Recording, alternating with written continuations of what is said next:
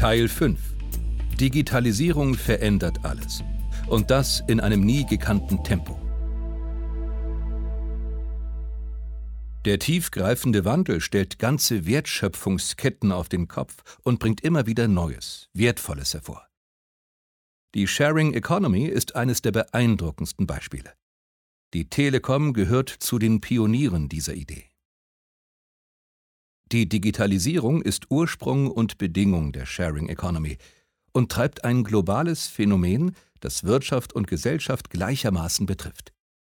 Warum ein Auto kaufen, wenn es sich mühelos bei einem Carsharing-Anbieter leihen lässt? Warum Medien besitzen, wenn sich alle Inhalte streamen lassen? Oder eine Bohrmaschine bezahlen, wenn ich nur kurz ein Loch bohren will? Ob Mitfahrdienste wie Uber oder Wohnraumvermittlung wie bei Airbnb, die Variationen der Idee des Teilens sind so überzeugend, dass binnen weniger Jahre globale Unternehmen daraus entstehen. Und der Homo collaborans, dem Teilhabe wichtiger ist als Besitz, schickt sich an, den Homo economicus als Leitbild abzulösen. Davon sind Sozialwissenschaftler überzeugt. Sein Markenzeichen? Er will Zugang zu Waren und Dienstleistungen, ohne sie erwerben zu müssen. Der US-Ökonom Jeremy Rifkin spricht in diesem Zusammenhang von einem Generationswechsel im Denken über die Natur der Freiheit, weg vom Recht auf Eigentum, das andere ausschließt, und hin zu einem Recht auf Zugang, das alle einbezieht. Im kommenden Zeitalter treten Netzwerke an die Stelle der Märkte, und aus dem Streben nach Eigentum wird Streben nach Zugriff auf das, was diese Netzwerke zu bieten haben, prophezeit Rifkin. Allerdings bringt der Wandel erkennbar auch manche Fehlentwicklung mit sich und es wird noch auszuhandeln sein, wie wichtige rechtliche und soziale Errungenschaften sinnvoll in die Ära der digitalen Plattformwirtschaft übersetzt werden können. Eine Wirtschaft also, in der jene Unternehmen am erfolgreichsten sind, die in großen Netzwerken Produzenten und Konsumenten zusammenbringen und sich diese Vermittlungsleistungen bezahlen lassen. Verfechter der Sharing Economy sagen, Teilen oder gemeinsames Nutzen von Gütern schont Umwelt und Ressourcen. Die Lebensdauer von Produkten verlängert sich. Noch brauchbare Dinge werden seltener weggeworfen, die Industrie produziert weniger Überschuss. Auch das Klima profitiere. Um mehr als ein Viertel könnte allein in den USA der CO2-Ausstoß sinken, wenn die Bürger dort konsequent Carsharing nutzen würden. Die Idee des Teilens kann zudem eine gesellschaftliche Dynamik entfalten, wie es sie wohl nie zuvor in der Geschichte gab. Wenn etwa Wissenschaftler aus aller Welt zur Lösung eines Problems beitragen, von dessen Existenz sie nur dank Plattformen erfahren. Wenn sich Menschen online zusammentun, um sich sozial zu engagieren.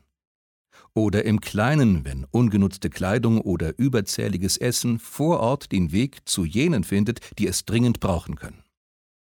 Da entfaltet der Sharing-Gedanke seine ganze Kraft, mit positiven Auswirkungen auf die Gesellschaft. Das Forschungsprojekt Peer Sharing, an dem unter anderem das Berliner Institut für ökologische Wirtschaftsforschung beteiligt ist, geht davon aus, dass die Sharing Economy auf lokaler Ebene soziales Kapital erzeugt, sinnstiftend wirkt und die Gemeinschaft stärkt. Wer teilt, hat mehr vom Leben. Diese Idee findet sich auch im Markenversprechen der Telekom wieder. Mit unseren Netzen, Produkten und Services machen wir vieles von dem möglich, was die Sharing Economy auszeichnet. Innerhalb unserer Infrastruktur können Menschen nicht nur Erlebnisse, Ideen und Wissen, sondern auch Güter teilen.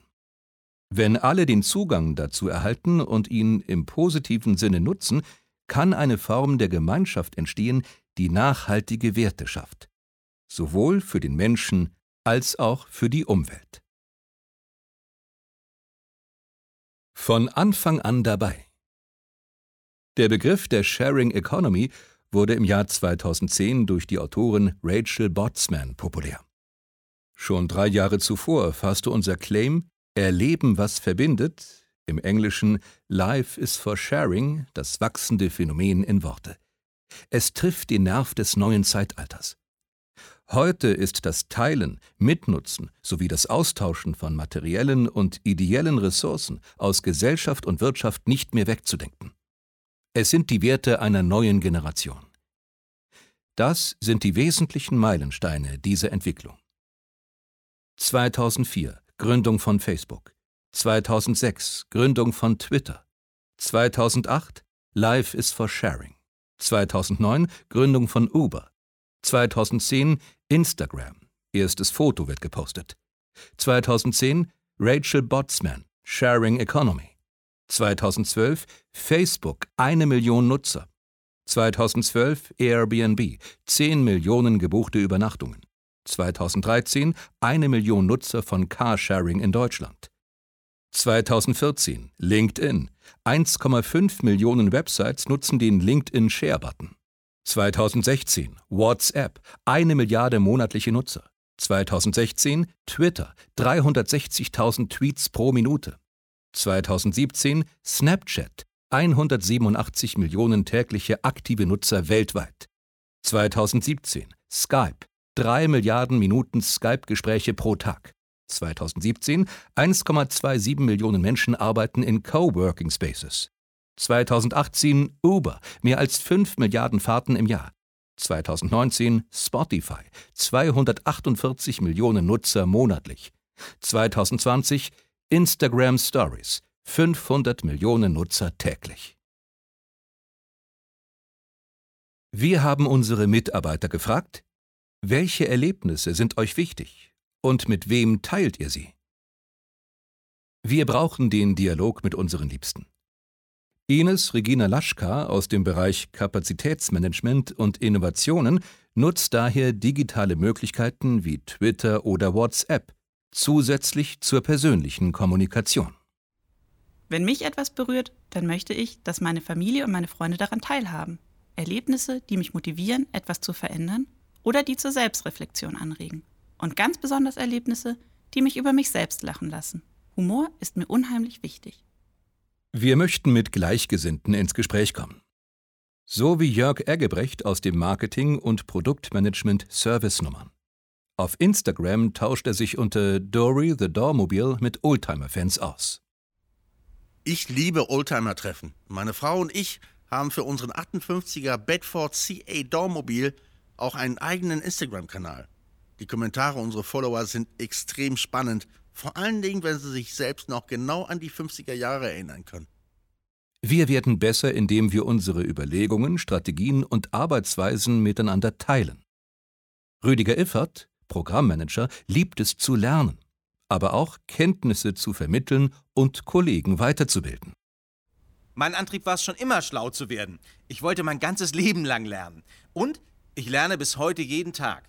Umgekehrt bilde ich auch gerne aus, die Erfolgserlebnisse dabei sind das, was mich emotional bewegt. Wir möchten uns an besondere Momente erinnern und anderen davon erzählen. Das kann Stefanie Tönjes, Communication Strategist and Personal Branding Coach, nur bestätigen. Das Treffen mit ihrem Lieblingsfußballer teilte sie mit ihren Freunden. Ich habe einmal Thomas Müller getroffen und ein Foto mit ihm gemacht. Das war ein echtes Highlight für einen Bayern-Fan wie mich.